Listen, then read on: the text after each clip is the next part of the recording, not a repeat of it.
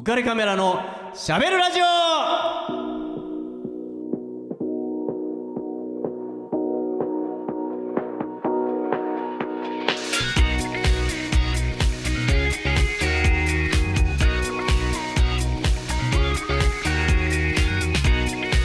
はい皆さんこんばんは、えー、浮かれカメラことウェディングフォトグラファーの田底和彦です。レトロアイドルユニットプラスメモリーズの月島蛍です。えー、ホタルちゃん。はい2月 2月もですね、えー、3回目ですね。そうですね。はい。早いですね。あっという間。僕ねちょっと1月にちはい。ょっとショッキングな、えーことがありましてえどうしたんですか？いやいや僕個人的なことじゃないんですけど1月にねあの奥村千代さんっていう、はい。えー歌手がはい。引退宣言をされたんですね、はい。えーまあ、彼女は、まあ、70歳になったということで、はい。えー今年限りで引退をするということなんですけど、はい。奥村千代さんって名前は知らないですよね。そうですね。僕も子供の頃にはい。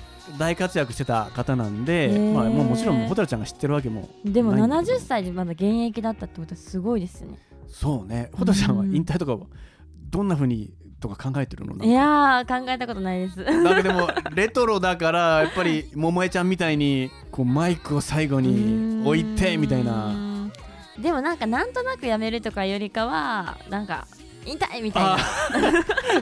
竹を割ったような。そうね。引退です終わりですみたいな。スパッとね。あそう。いう終わりの日があった方がいいんじゃないかなっていうのは思いますねまあファンのためにもね。そうですね。うん。ちょっとお別れみたいな。ねまあえっと彼女も多分ファンのためにということで1年間、間えー猶予を与えるということで多分こと1月にねい今年中に引退しますよって今年いっぱい頑張るけどみたいなことを言ってると思うんだけどもど。まあ、せっかくなんでこの奥村千代さん、はい。えー紹介したいなと思うんですね、はい。曲を、えー彼女がですね一番最初に大ヒットさせた曲。はい。しかも、えーこの曲が大ヒットしたがためにはい。とても苦しんでしまったという、えー。その曲をえーお聴きいただこうと思います、はい。恋の奴隷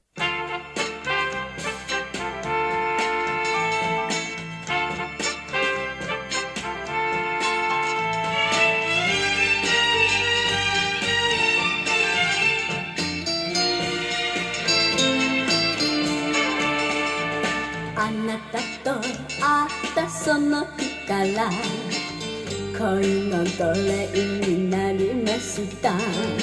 あなたの膝に絡みつく。子犬のように。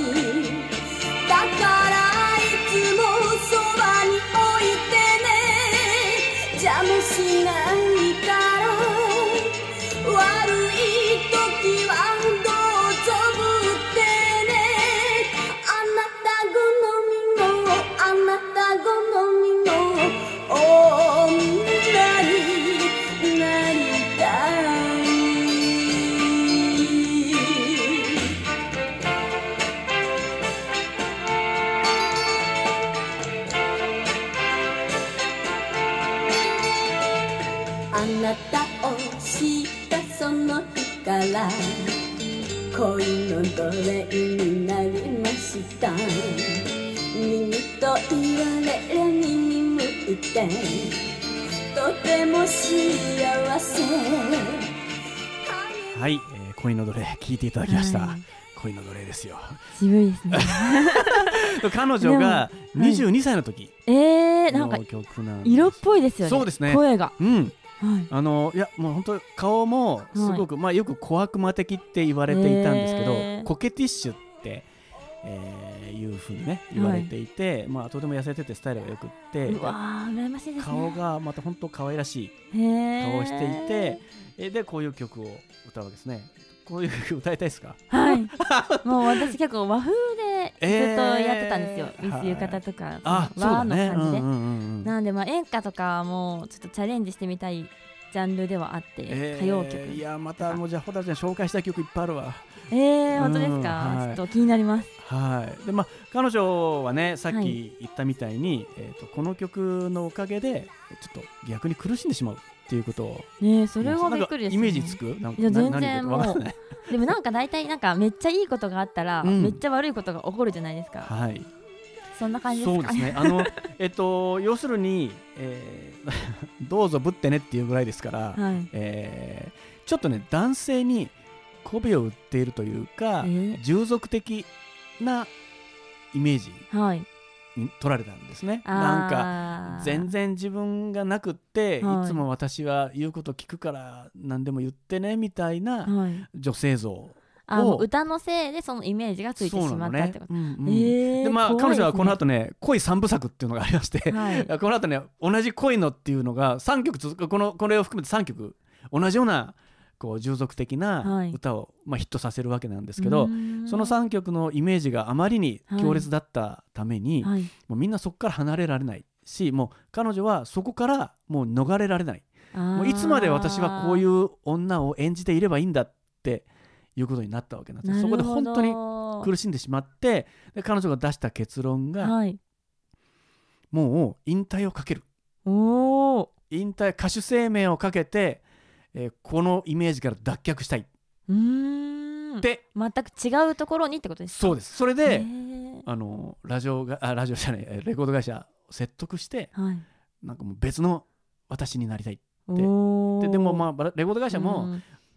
売れちゃってるもんだから、まあ、言うこと聞かないわけにもいかないって言って、あはーじゃあなんとかそうしようかっつってで起死回生の一曲が出るわけですこの曲がはい。本当に僕はトラウマで、はい。僕の一番奥村千代さんのイメージはこの曲なんですよね。ああのー終着駅っていう曲なんですけど、はい。全く曲調は違いそうなんですか。ますね。もう本当あの僕がね、まあ、子供心に怖いっていう怖い。この曲怖いっていうはい。イメージがありました。へー。ちょっとね、この後も、これ、曲聴いてちょっとまたね、あの、話したいと思うんで、ね。まずこの終着駅を聞いていただきたいと思います。お願いします。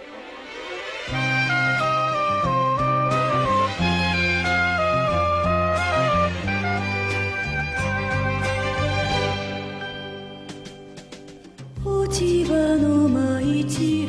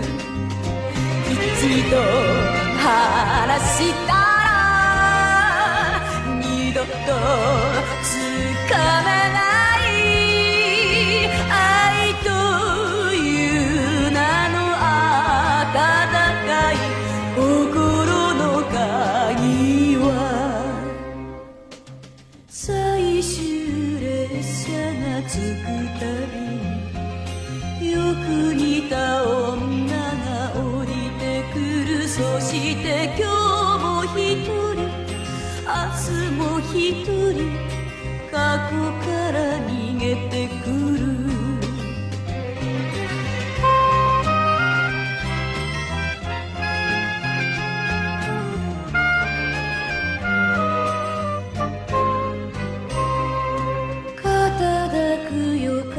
はい、というわけで、奥村千代さん、大博打を打ったこの終着駅、どうでした、はいなんかでもすごい声が綺麗でそうですね。うんうん。なんかこう深みのある歌を歌いたくなりました私も。24歳ですね、彼女が。24歳の時なんで、えーまあ、かなりイメージを脱却して大人な女っていうのを、はい。えーやってるんだけど僕はその子供の頃にねこの停車場に次から次へと、あのー女の人がはい。悲しみを捨てに来るっていうその絵が浮かんではい。怖えっていう 落ち葉が舞い散る停車場にね。確かにちょっと怖いですね。ねこう次から次へと悲しみを背負った悲しみを捨てに来る女の人がはい。出てきたら思い浮かんでそうなんかイメージが浮かぶと怖いんですけどこれちょっとなんかホラーみたいな。ねえなんか怖いよね。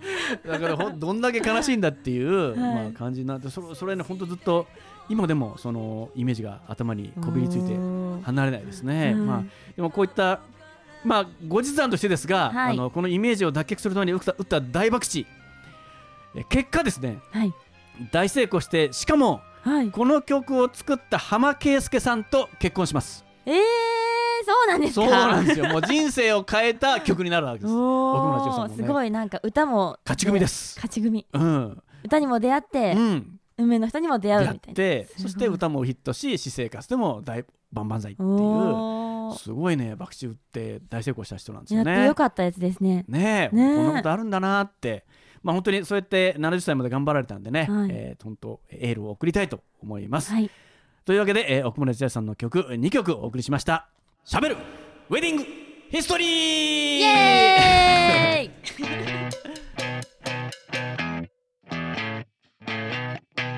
You're insecure はい、えーこのコーナーはですね、えー私ウェディングフォトグラファーのあ田底和彦がですね、えーいろいろウェディングにまつわることを、えー皆さんにちょっとお話ししたいなと思うんですけどはい。蛍ちゃんは、はい。ウェディング参加したことあるんだよね。あります。なんか祝電とか祝電じゃ祝辞とか、はい。えー余興とかやったことはありますか？あります。あ結構好きですでも。なんかそういう頼まれると結構あ嬉しいです。ーあなるほどね。結構あのネタってさ、まあ、はい大変じゃないですか、はい。まあ、どんなことを。特にね、うん。まあ、あの僕も、えー、とウェディングに携わっていて、はい。結構あのたくさんいろんな人たちの祝辞を聞いてきたんですけど、はい。まあ、中にはちょっと印象的なねはい。ものがあったりとかして、まあ、一番、まあ、ポピュラーなのは3つの袋の 三つの袋？何3つの袋ってよく言うんですよ。3つの袋？を大事にしろって言うんですよ。怪しいですね。いや全然違う。そっちじゃないそっちじゃない、えー戻ってこい。そっちじゃなくって、えーまあ3つの袋を大事にしろよっていうのは、はい。1つは給料袋おお家計を大事にしましょう。大事ですね。あとまあ堪忍袋ね。ああ辛抱するんだよって。そうそうそう。ね。まあそれでまああともう一つはお袋。親をおお互い大事にしましょうっていうとこ3つの袋を大事にしましょうっていうのがまあものすごくポピュラーでもう今、はこの話をする人はほとんどいないんだけど。うんなんか初めて聞いたかもしれません。あそうですか、はい。まあ、割とね昔はスタンダードに言われていたんですけど。で、えー、と祝辞をするのに困っている人にちょっとえこれこういうのもありだよ。はい。っていうことを、えー僕から提案したいなと思うんですけども、えー。役立一つはつやつですね。そうそうそう。ぜひお役立ていただきたいと思うんですけど、えー詩です。詩を、しえーちょっと朗読してもらえたらそれだけでもうかなり感動するっていうそういったものがあるんですね。ぜひご紹介したいと思うので、はい。ここはもう詩といえば月島ホテルですから、朗読の月島さんですね。ぜひ、えー読んでいただきたいと思いますね。わじゃあこちらをちょっとお願いします。はーい。祝婚歌。二人がむつまじくいるためには愚かでいる方がいい。立派すぎない方がいい。立派すぎることは長持ちしないことだと気づいている方がいい。完璧を目指さない方がいい。完璧なんて不自然なことだと嘘吹いている方がいい。二人のうちどちらかがふざけている方がいい。ずっこけている方がいい。互いに非難することがあっても非難できる資格が自分にあったかどうか。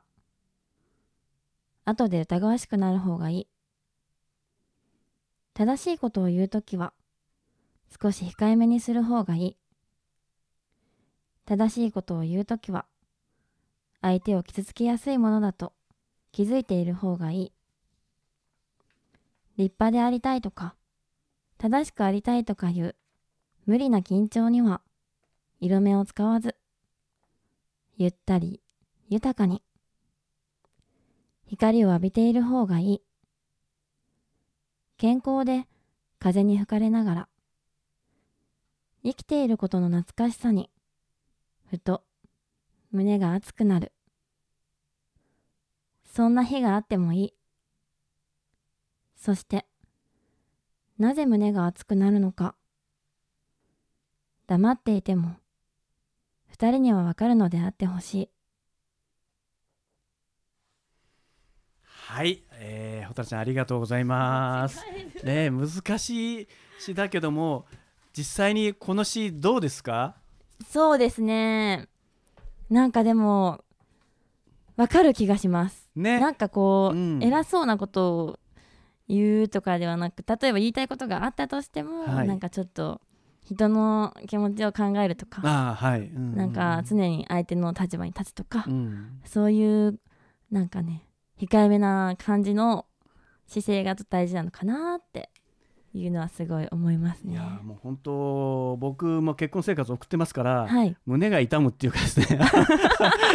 身につまされるっていうか自分できてるかなみたいな。全然できてないなっていうもう本当に。ダメですよ。これちょっと読んだ方が寝る前に読んだ方がいいですよ。寝。る前にね、えーまああのこの詩はですね、はい。えっと吉野博さんっていう方が詩集「風が吹くと」っていう中に収められているんですけど、えーこの吉野博さん実はですね、はい。えー本当に自分の姪っ子さんの結婚式に参加すると思ってたんだけども、はい。参加できなくて。えー、それでその自分が出席する代わりにこの詩を送ったと。おー素敵。いうことで、本当にお姪っ子さんにこれを伝えたいっていうことで書かれたものなんで本本当に素朴でなんかとても心打つそうですね。文章だなーって。なんか本当に素朴ななんか日常のことなんですけど、うんああそういうことあるなみたいな。ねえなんかねそう、えこの思いますよね。ありきたりな言葉をつなげているのにすはい。ごく胸を打つっていう、はい。えー感じですね。はい。でこの吉野博さんはこの曲この詩を、えー、全て著作権フリーにして誰がどんな風に使ってもいいよって。太っ腹ですね。バラなんですよ。いや本当に。ねえだってないんかい。いものができたらなんかね独り占めしたくな,、作家さんだからね。当然。なんですけど、うん。ま、これはもう民謡みたいなものなんで、民謡に著作権はないでしょって。だからあの誰でもこれを口ずさんだり使ったり何かに使ったりあのどう使ってもどう使ってもいいんですか？いいですよって。いやーちょっと私も使わせてもらおうかな。あれだけどこれ私の作ですっていうのは無理ですから それはさすがにねそんなちょっとそこまでねね。ずうずうしくはないですけど、うんそうなんですよね。でどうしてこれを紹介したかというとあの余興って余興余興じゃないな、はい。まあ、祝辞でなかなかこう文章が思い浮かばないとかっていう人がいると思うんで、はい。あの詩をこうやって読むっていうともちろん台本を読む読むことになるわけなんで、うん。全然その苦しまなくて済むじゃない？そうですよね。なんか丸暗記してうん。よ言わ喋んなきゃとかっていうことは必要ない。なんかこれ言ったらダメかなとかいろいろ考えたりとかねしまするからこういうのがあれば。ね、ではい。これがこうこうやってみんなに胸を打つわけなんで、うん。もう本当に読む人は一石二鳥で、うんあの考えることもなく読めばうスラスラと読めればもうそれでもう、あの人すごいいただきです、ねよ、かったわって言われるとあ思うんですよ、ね。の人に頼んでよかったーっていう そうそうそうそうそういうことでねこの吉野博さん紹介させてもらったわけなんですよ。はいはい、なんか印象に残るそういったものってありますか？ん？そういったものですか？あの祝辞とか余興とか。あーでも私は結構なんか友達幼馴染の友達のグループがあって、はいはい。その中の誰かが結婚したらなんか今んとこなんか何ですかねスライドショーみたいな、あはいはいはい。写真のうん。ムービーみたいな、はい。を作るような感じになっててなんかそれがまた結構ねほろりとくるようなやつね来ちゃいましたか。それでプラスとあとなんか踊踊ったりとかあのみんなでダンスしするっていうのがまあはい。やってますね。僕ももう1500組以上やってるんで、へえーーもう本当にいっぱい思い出すんですけど、はい。一つはこれ本当に感動的だったなっていうのは、えーとね、まだ10代の子たちの結婚式だったんですよ。はい。へえうん若い、そう。20手前だったと思うんですけどね。はい。それで、えっとまあ、もちろんそんなに裕福じゃないじゃないですか。うんだからまあ本当にレストランでえ挙式と披露宴をあげるっていうことだったんだけど同級生がみんな来てくれたんですよ。はい。まあ同窓会みたいなもんですだからもう卒業してだから2年ぐらいでみんなでまた集まって「あー。うわお前髪切ったの?」とか「おお前髪伸ばしたの?」みたいな、まあ、坊主頭の子たちがとかがね「お前そんなふうに。まあ2年ぐらいだったらあんまりね。なんかちょっと空いたらあなんか老けました？みたいな。超面白い会話がいっぱい聞けへてー。可愛らしいなって思っていたんですけど、うん。で彼らが余興としてやったのが、えー神父さんのお友達がみんな集まってエプロンをしてへえ料理を作る。みんなの前で。で料理って言っても、すごい。ミキサーの中に片っ端から彼の好きなものをぶち込むっていう。なんかまずそうなんですけど。いやまずいでしょ。気持ち悪いやつじゃないですか。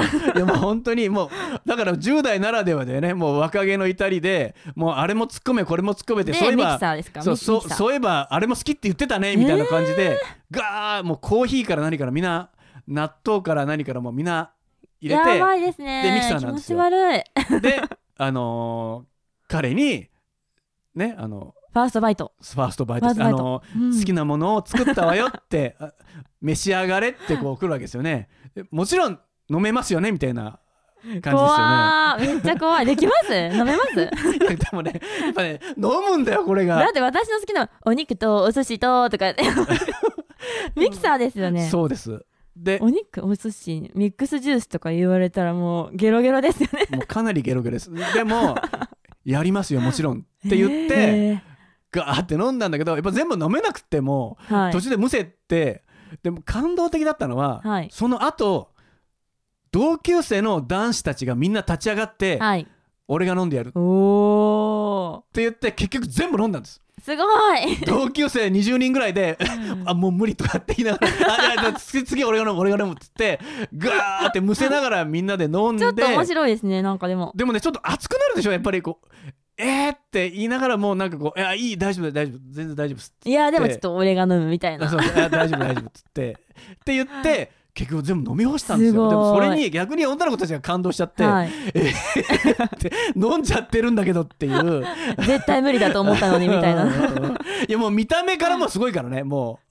だいぶね色今とかも聞きながらイメージしたんですけどだいぶちょっとなんか土色みたいなもうね僕もちょっと近寄ってみたんですけど匂いがもう無理じゃんっていう 感じ無理無理もうむせるどころじゃないですよ。もう おえ。そうそうそうそう。さすが10代やるわみたいなねうん。感じですけど。まあほら蛍ちゃんも10代みたいなもんじゃないですか。あそうですね。だから、はもう全然受けて立つよっていう顔でね。私だって全然いい、けますから私だってあのみ飲みますって言えます。飲み干しますからみたいな。やめてください。えアルコール入ってないんですか？みたいなこと言わないでくださいね。もうちょっと足してって。言わないでね、えーくださいね はいということで、えー、しゃべるウェディングヒストリーでした。はいじゃあえー、蛍ちゃんの方から、はい。せっかくなんで、はい。えーウェディングソングをですねちょっと紹介してもらいたいなと思うんですけどね。お願いします。わかりました。じゃあこれ私がすごい好きな歌で、うん。実際にちょっと友達の結婚式でちょっとみんなで余興をしたことのある歌なんですけどはい。なんかこう周りにいる人とかなんか日々のいろんな人との出会いとかに感謝できる曲をお届けしたいと思います、はい。えー、ケツメイシさんで出会いのかけら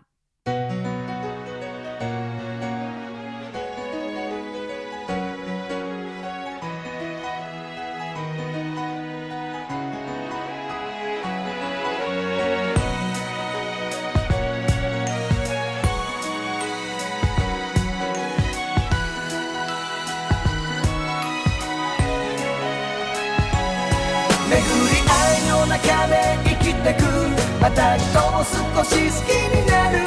喜びや悲しみさえ全て自分のこと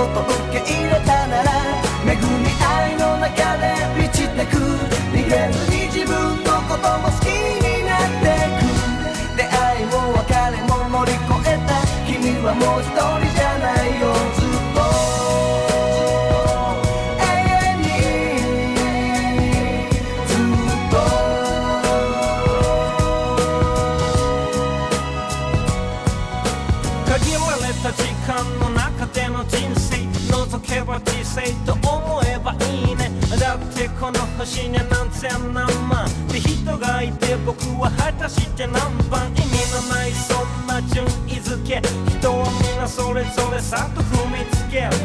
今そこにある自分の立ち位置で一人一人皆懸命に生きてる。その中で人と人は出会い。願い描いてく素晴らしい世界。時にある裏切り。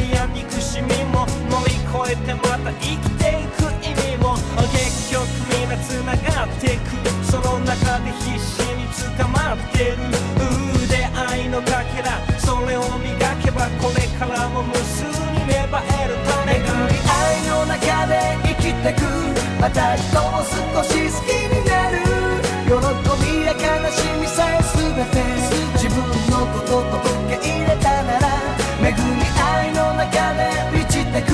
逃げずに自分のことも好きになってく。出会いも別れも乗り越えた。君はもう一人じゃないよ。ずっと。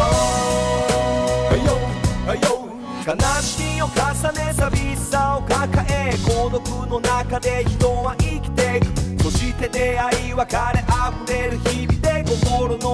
間埋めるかけら集める。世の中思うようにいけない。出会いの先に何も見えない。ただ人は様々なとこ導かれお互いの夢を見たいだけ。寂しい別れをいくつもこの先新たな出会いを重ねて大人にさよならはいつも悲しくさせる。が痛みを知って優しくなれる。受け止める人裏切る人も何かに気づかさせてくれるきっとまた自らを知り進み出す新たな出会いが未来を作り出す。人と人がつながってやがてそれが形になって決していいことが起きなくても出会いとは不思議なもんね共に涙を流す日もあれば共に大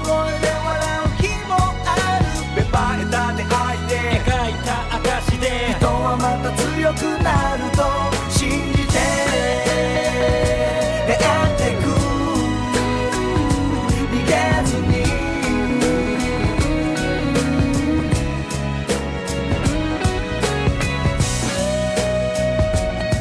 はい、えー、ほたるちゃん今日は、えー最初はねあの昭和を代表するはい。大スター奥村千代さんの曲から始まって、はい渋かったですね。えー最後決命詞まではい。網羅してますね。ちょっと現代にいきなり来ましたけど。まあでもレトロっていうことをね、まあはい。取り上げてるじゃない？はい。だからまあ、えっと、こういったことにも興味を持って、ね。ちょっと掘っていただけると、はい。もう過去にも名曲本当いっぱいあるんで、はい。もうぜひ教えていただきたいですよね本当聞いてもらいたいしまたそれを現代風に、はい。ちょっと蛍ちゃん風にこうやってもらったらまた息を吹き返す曲がなんかちょっとアレンジして歌うのもいいなって思ってて、うんそういうのもまあプラスメモリーズともやっていこうかなって言ってはいるんですけど、うんうんうんはい、ぜひともちょっとトライしてもらいたいですね。はい、やってみたいです。はい。えー、じゃあここで、えー最後にですね、えーいつものあれをお願いしたいと思います。浮かれカメラのしゃべるラジオではリスナーの皆様からのメッセージやご意見ご感想をお待ちしております番組宛てのメッセージは浮かれカメラのしゃべるラジオの Facebook ページへお送りください。またはこの番組の制作会社言葉リスタのホームページからもお送りできます。皆さんお気軽にコメントしてくださいね。お待ちしてます。はい、ありがとうございます。えー、それではですね、最後、いつものやついきたいと思うんですけど、今日はね、昭和を代表するおテレビドラマ「時間ですよ」からいきたいと思います。わかりました。せーの、おかみさん時間ですよ。